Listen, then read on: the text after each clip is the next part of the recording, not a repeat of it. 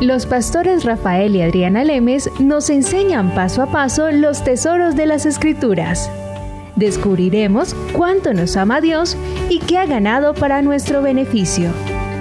Este programa es patrocinado por nuestros amigos, miembros y socios de Iglesia Palabra Pura y Blaze Ministries International. Hola, bienvenidos al programa de Blaze Ministries International con Adriana y con Rafael. Y antes de empezar el programa, como siempre, me gustaría recordarles sobre nuestra página web donde pueden obtener todos los programas gratis, completamente gratis. Y si son gratis, ¿qué significa eso, Adriana? Que no hay excusa para dejar de estudiar. Así que estudia, estudia, estudia, sigue aprendiendo, sigue creciendo en el conocimiento de la palabra. No hay nada mejor que crecer en el conocimiento de la palabra para que tengas las herramientas necesarias para que tengas una vida victoriosa en Cristo. Y también puedes inscribirte en los devocionales, que si aquellas personas que no se han inscrito, pues lo puedes hacer. Simplemente vete a la parte de devocionales, pon tu email ah, y recibirás a todas las mañanas de lunes a viernes una palabra pequeña pero bien concisa para que puedas meditar en ella y sigas en el crecimiento en, el, crecimiento del conocimiento de Cristo.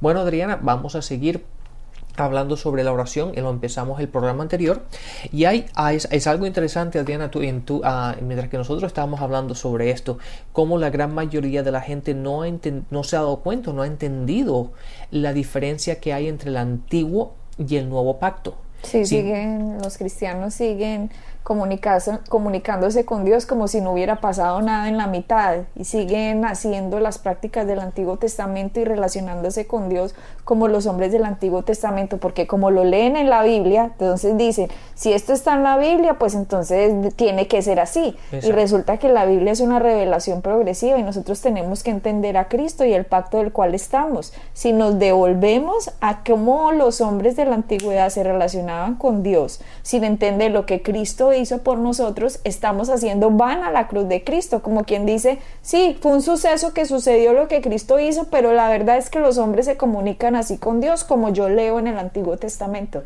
y no es así. Exactamente, Adriana. Entonces, pero date cuenta que la gran mayoría de la gente piensa que no, que no hay división que simplemente después del Antiguo Testamento sigue el Nuevo, el, Nuevo, Testamento, pero lo único que lo divide es esa página blanca que se encuentra en la mitad, no entendiendo que esa división es tan importante y vital. Y el entendimiento de los dos es completamente, eh, eh, no hay una palabra que pueda decir más y vital y es súper importante el entender la diferencia de lo cómo Dios trataba o cómo Dios trataba al hombre bajo el Antiguo Testamento, como lo hace hoy día bajo el Nuevo Testamento.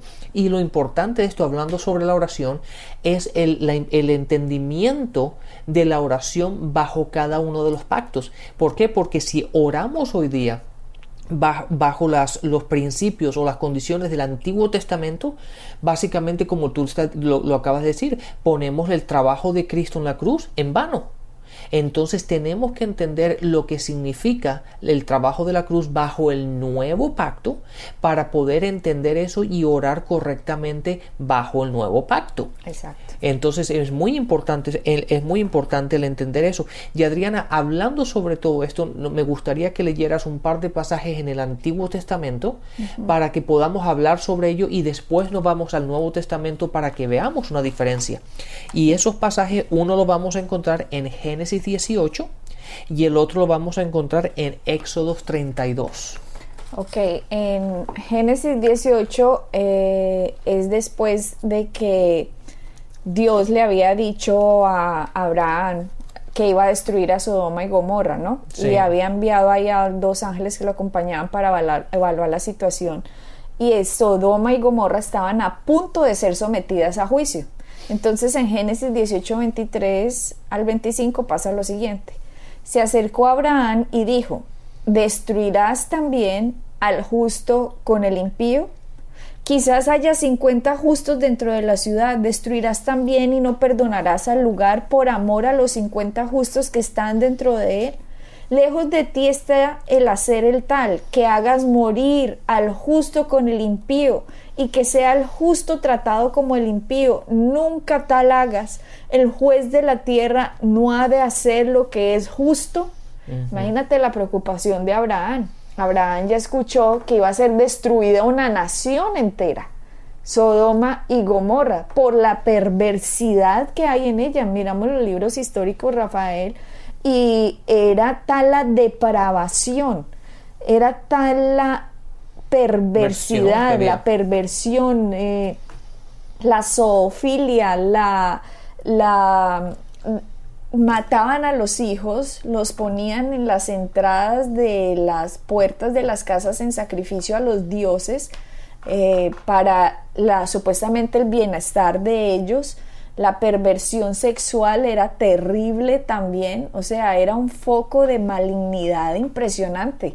Y si miramos, Rafael, Dios lo que estaba haciendo con estos, cuando Dios estaba en el Antiguo Testamento, metiéndose en los asuntos del hombre, estaba protegiendo una raza para que pudiera haber una virgen en la tierra y que el Cristo pudiera nacer en un futuro. Si Dios no interviene, se hubiera regado la perversión en el Antiguo Testamento de tal manera que no hubiera habido una virgen de donde naciera el Cristo. Exactamente. Adriana, y entonces tú te imaginas, pensando, habla, oyéndote hablar eh, sobre lo que estás diciendo, tú te imaginas cuál fue el reporte que los ángeles que, Dios mandó, porque dice que mandó dos ángeles con Abraham para que hagan una, una evaluación de la situación en esos, en esos dos sitios. Tú te imaginas el reporte de los ángeles a Dios con respecto a lo que estaba pasando.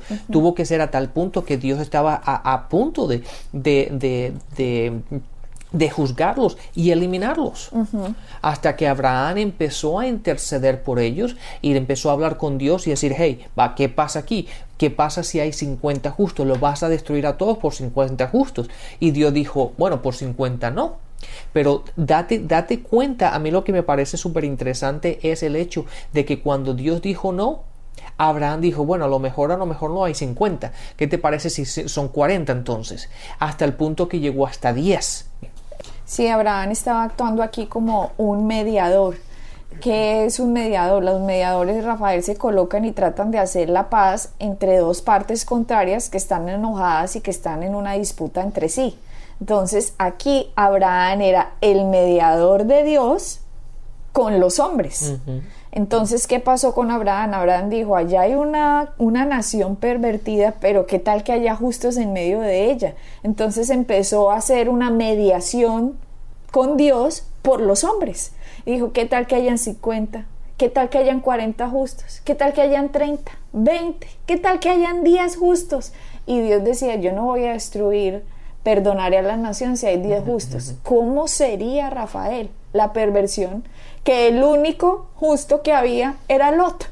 O sea que estaba completamente esta nación endemoniada, alejada completamente de Dios. Y de sus principios, obviamente. Y entonces vemos aquí la oración de Abraham intercediendo para no que, que Dios no destruyera. ¿Y qué pasa hoy en muchas personas que no entienden la diferencia del Antiguo Testamento con el Nuevo Testamento? Se ponen, que pues si Abraham hizo esto, entonces nosotros también seamos mediadores para que Dios no destruya las naciones y empiezan a inventarse cuentos como que lo que pasó en el 9-11 aquí en Estados Unidos fue porque Dios mandó un juicio a Estados Unidos y que por eso entonces las torres gemelas pasó esto y por un juicio de Dios. Y eso no es así. Eso no es así. De hecho, miramos la palabra que Dios dijo, si hubieran diez justos ahí, no destruiría, la, no destruiría Sodoma y a Gomorra. Pero entonces me van a decir, Rafael, que no habían diez justos en, Estados, Unidos. No habían diez justos. No, no, no, no, no. Pero eso es lo que se oye muchas veces de gente que está hablando en nombre de Dios, diciendo que Dios trajo un juicio. Y aquí estamos viendo que no es así. Y de hecho oran así. Y dicen, Señor, nos ponemos como intercesores para que por favor no destruyas la ciudad. Apacigua tu ira. No tires tu ira, Señor, contra nosotros. Perdona el pecado de nuestra nación. Y perdona, como si fueran mediadores. Están tratando de hacer el papel que Abraham estaba haciendo en el Antiguo Testamento porque no había mediadores entre Dios y los hombres. Y en este caso había sido Abraham. Claro, Adriana, y cuando, cuando se ven que, que, pasan, que pasan terremotos o que pasan ah, tormentas, huracanes, uh, este tipo de destrucción, la gente generalmente lo, lo, primero que dice que eso es la ira de Dios y el juicio de Dios está llegando sobre, sobre esa nación o sobre ese sitio, sobre esa ciudad, y no entendiendo una vez más la diferencia del Antiguo Testamento con el Nuevo Testamento. Otro ejemplo es Moisés, Rafael, en Éxodo 32, Moisés hizo lo mismo eh, que pasó con Abraham en, Éxodo 32, Dios estaba enojado y dice en el Éxodo 32, 9, 14, ahora pues déjame que se encienda mi ira en ellos y los consuma, y de ti yo haré una nación grande. En lo que estaba diciendo Dios, le estaba diciendo a Moisés era, déjeme actuar, déjeme actuar porque lo que está pasando aquí, esta gente se está pervertiendo. Entonces, ¿Qué pasó? En Éxodo 32, 11, 12 hace el caso que había pasado ahora, eh, que Abraham había tenido, ahora lo hace Moisés. Mira lo que pasa. Éxodo 32 del 11 al 12 dice, entonces Moisés oró en presencia de Jehová su Dios y dijo, oh Jehová, ¿por qué se encenderá tu furor contra tu pueblo? que tú sacaste de la tierra de Egipto con gran poder y con mano fuerte? ¿Por qué han de hablar los egipcios diciendo, para mal los sacó, para matarlos en los montes y para reaerlos sobre la faz de la tierra? Vuélvete del ardor de tu ira y arrepiéntete de este mal contra tu pueblo. Imagínate, Moisés le dijo a Dios, arrepiéntete. Qué impresionante. Aquí estaba Moisés actuando como un intercesor también entre Dios y los hombres. Y lo más tenaz es que Jehová se arrepintió. Eso es lo más tenaz por la oración de un hombre. Lo que sucede en el Antiguo Testamento es en el Éxodo 32, 14 dice, entonces Jehová se arrepintió del mal que dijo que había de hacer a su pueblo. Entonces, ¿qué pasa? muchos intercesores de hoy sostienen que eso es lo que están haciendo. Estamos, dicen, estamos orando, Señor, vuélvete del ardor de tu ira, no descargues tu ira sobre esta nación. Enseñan que Dios está enojado, enseñan que, que hay que interceder para que Dios no mande fuego del cielo, así como cuando Elías oró y dijo, Señor, que descienda fuego del cielo.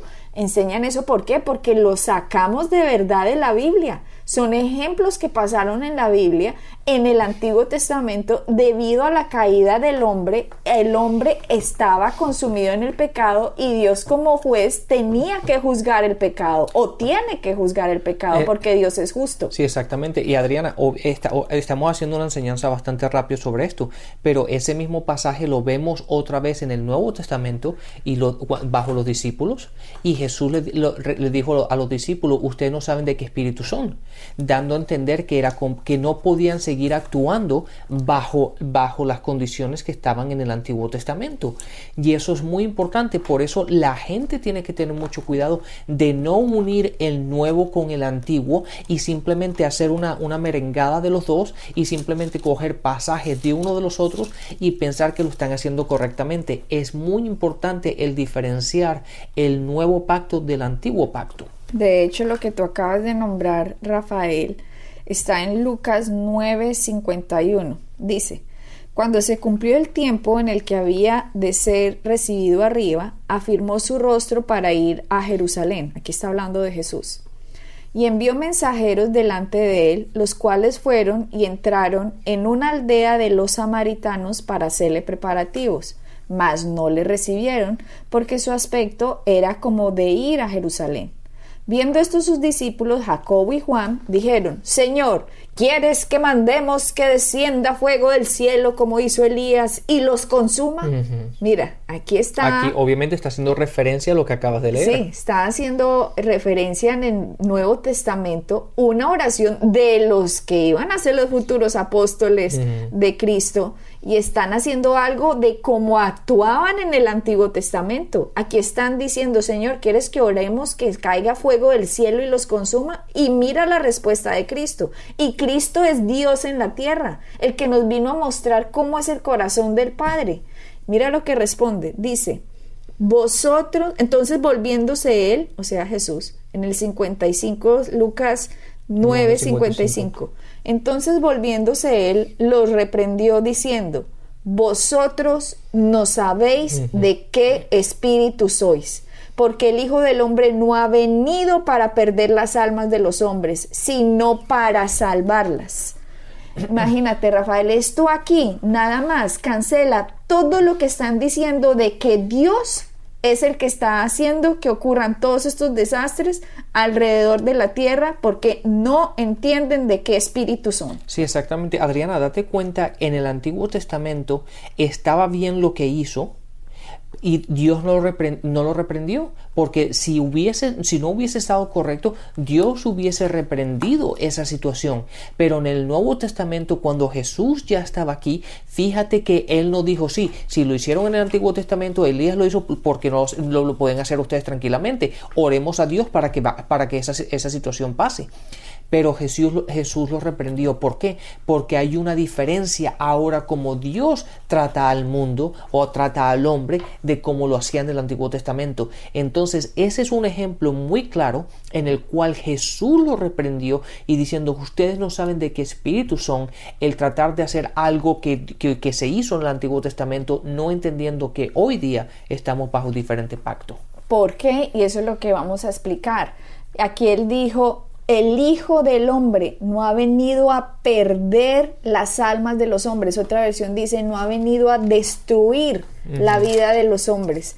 ¿Y qué es lo que pasa? Entonces, cuando una persona no entiende esto, Rafael, cuando una persona no entiende la diferencia, como tú dices, cogen los dos pactos, los mezclan y sacan una sopa de letras, una merengada, como tú dices, y dice, ah, listo, venga, vamos a interceder.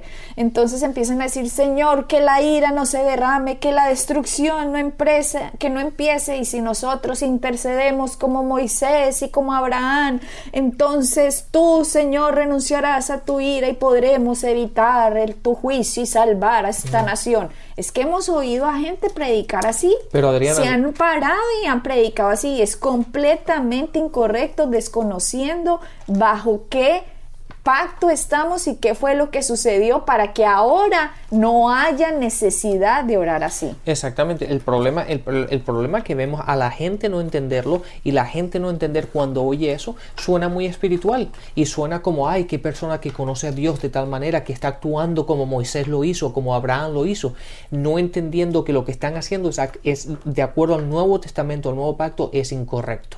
Y eh, como estamos hablando de la oración, Rafael, este tipo de oración es completamente equivocado porque no entiende lo que Jesucristo hizo y por lo tanto está dejando a un lado la labor de Cristo y cree los que dicen pues somos intercesores de esta manera, creen que por ellos es que Dios no está derramando su ira, que por su oración, así como Abraham y Moisés oraron, entonces que por ellos entonces no está sucediendo algo o se está protegiendo la tierra donde están y no es así.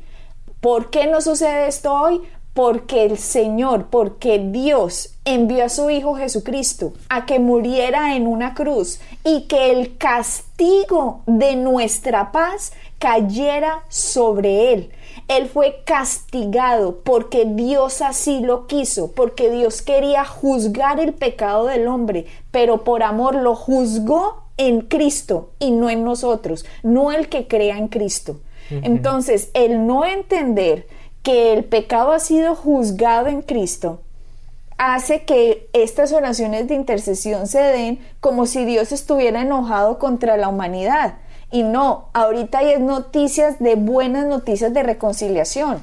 Ahora Dios no está diciendo vayan y destruyan a Sodoma y Gomorra. No, antes ahora toca ir a dar las buenas noticias a Sodoma y Gomorra. Toca ir a dar las buenas noticias a todas partes de que Jesucristo está por nosotros y que Él ha perdonado nuestros pecados, que Dios ha perdonado nuestros pecados porque el castigo de nuestra paz fue sobre Él y que una persona pueda arrepentirse y pueda nacer de nuevo. En el Antiguo Testamento la gente no podía nacer de nuevo. ¿Por qué? Porque Cristo no había venido. Por lo tanto, Dios tenía que destruir a todas estas naciones porque si Dios no hubiera hecho esto, la corrupción, la perversidad se hubiera regado tanto en el Antiguo Testamento que no hubiera habido ni una sola virgen para que el Cristo naciese. No hubiera existido María. ¿Por qué? Porque la perversidad se hubiera regado como un cáncer en toda la tierra si Dios no interviene en el Antiguo Testamento para parar de lo que estaba sucediendo. Pero ahora hay la oportunidad de que el hombre se arrepienta, que nazca de nuevo, que transforme y renueve su mente a la verdad de la palabra de Dios y su vida sea transformada. Exactamente. Adriana, quiero que la gente que nos están oyendo, quieren que todo eso que tú has dicho lo, lo entiendan con este versículo. Si no te importa, lee Hebreos, el capítulo, ah, capítulo 9, el versículo 15. Hebreos 9, 15. Dice, así que por eso es mediador de un nuevo pacto. ¿De quién está hablando? De Jesús, obviamente. Para que interviniendo muerte para la remisión de las transgresiones que había bajo el primer pacto, los llamados reciban la promesa de la herencia eterna. Exactamente, date cuenta aquí Adriana que Jesucristo ahora es nuestro mediador. Antes era el hombre, antes era Abraham, antes era Moisés, el que estaba mediando entre, entre el hombre y Dios. Pero hoy día Jesús tomó esa posición por nosotros. Él es nuestro mediador entre el hombre y Dios. Y todo el pecado, todo el juicio le cayó a él. Entonces cuando viene, cuando, si uno lo puede decir de esta forma para que la gente lo entienda, si viene la ira de Dios, Jesús dice, no, la ira me cayó a mí, el juicio me cayó a mí. Él está, Él es nuestro mediador. Por lo tanto, no nos cae a nosotros. Por lo tanto, Dios no está juzgando al mundo, porque el mundo ya fue juzgado en Jesús. Yo creo que la gente no capta esta verdad, Rafael. Y es, y no solo esto lo dice Hebreos 9, sino que miremos primera de Timoteo del 2, del 1 al 5 dice, exhorto ante todo que se hagan rogativas, oraciones, peticiones y acciones de gracias por todos los hombres, por los reyes y por todos los que están en eminencia, para que vivamos quieta y reposadamente en toda piedad y honestidad, porque esto es bueno y agradable delante de Dios nuestro Salvador el cual quiere que todos los hombres sean salvos y vengan al conocimiento de la verdad, porque hay un solo Dios y un solo mediador entre Dios y los hombres, Jesucristo hombre. Exactamente, dice que date cuenta que dice solamente hay un mediador, solamente uno. Eso implica que si solamente hay uno no puede haber un segundo, es solamente uno. Y date cuenta que en Hebreos, en el capítulo 12, en el versículo 24, dice Jesús el mediador del nuevo pacto, del nuevo pacto, porque entonces la gente puede decir, bueno, pero entonces Jesús no estaba en el antiguo, en el, en el antiguo pacto, no, Él es el mediador del nuevo pacto. Por eso Moisés y Abraham, como leíste, ellos pudieron hacer eso. ¿Por qué? Porque Jesús no había venido. Pero ahora que el juicio le cayó a él, la maldición le cayó a él, la ira de Dios le cayó a Jesús y eso fue lo que él llevó por nosotros en la cruz. Él hoy día es el mediador entre Dios y el hombre. Y es el único. Date cuenta que dice que es el único, dando a entender que no puede haber otro. Entonces cuando la gente dice, no, es que yo estoy, estoy mediando con Dios para la nación, para que el pecado no... No, esa gente no está equivocado porque está tratando de hacer algo del Antiguo Testamento va, eh, estando en el Nuevo y eso así no funciona. Rafael, si Abraham intercedió con Dios para que perdonara la ciudad y regateó pues hasta que llegara a 10, ¿no creen que Jesucristo logró mucho más que eso? Entonces, es Jesucristo, como tú decías, el que intercede por nosotros. De hecho, la palabra dice que Jesucristo es nuestro mediador, Jesucristo es nuestro intercesor. Ahora, llegará el día, estamos en una época que se llama la época de la gracia, ¿cierto? Es una época después de la cruz de Cristo en que el hombre puede aprovechar los beneficios de lo que Cristo ganó. Pero va a llegar un día en que eso se va a acabar y todo el hombre que no haya recibido a Jesucristo como Señor y Salvador, va a venir una época de juicio para toda la humanidad, que es después que se dé el rapto de la iglesia. Pero bueno, no me quiero ir por allá, pero quiero que la gente entienda que esta época de gracia estamos viviendo en una era de la historia de la humanidad única en la historia, desde Adán Ahora estamos viviendo en una época en que Jesucristo ha venido a la tierra y que nosotros tenemos que enterarnos qué fue lo que Él hizo para saber cómo orar, para saber cómo recibir los beneficios de lo que él ganó y darle a él su posición, su autoridad y el honor que se merece por lo que él hizo en la cruz. Entonces, Adriana, quiero, quiero que la gente entienda esto. Cuando, cuando ustedes están haciendo algo, aquellas personas que nos están oyendo, están orando de cierta forma, están haciendo algo y ven que no están obteniendo los resultados, lo mejor es que ustedes paren de hacer lo que están haciendo y se pregunten qué es lo que yo estoy haciendo que no estoy obteniendo los resultados que busco. Entonces la cuestión es, ¿estoy utilizando la oración, estoy basando mi oración bajo el Antiguo Testamento o bajo el Nuevo Pacto? Y eso es la importancia, lo importante que tenemos que establecer.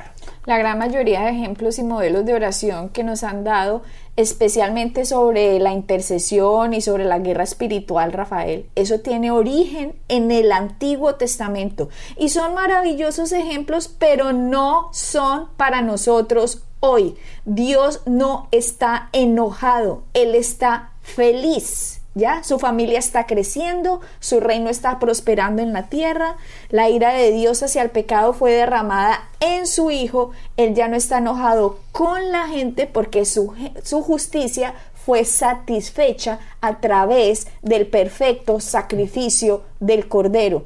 Dado que Dios, Rafael, no está enojado, aún así debemos predicar, obvio, por supuesto, porque Dios ha hecho que la provisión esté disponible para todos los hombres, pero cada ser humano debe creer y recibir. Y si no lo hacen, entonces la ira y el juicio permanecen porque aquellos que no acepten a Jesucristo como, como Señor y Salvador se irán para el infierno. Así es. Entonces, Adriana, antes de terminar esta enseñanza, lo quiero dejar una vez más con Primera de Timoteo 2, el versículo 5 dice, porque hay un solo Dios, solamente hay un Dios y un solo mediador entre Dios y los hombres, Jesucristo hombre. Entonces Tú, ni tú ni yo tenemos que estar en esa posición como fue en el Antiguo Testamento por medio de Abraham o de Moisés. Hoy simplemente tenemos que entender lo que Cristo hizo en la cruz, que Él se llevó nuestro juicio, Él se llevó la ira, Él se llevó el pecado, Él se llevó todo lo que, lo que era de nosotros, lo tomó Él para que tú y yo pudiéramos recibir la gracia de Dios. Así es. Así que bendiciones y hasta la próxima. Bendiciones. Pueden bajar nuestras enseñanzas en www.iglesiapalabracura.com y visitarnos en nuestra sede en la calle 21326.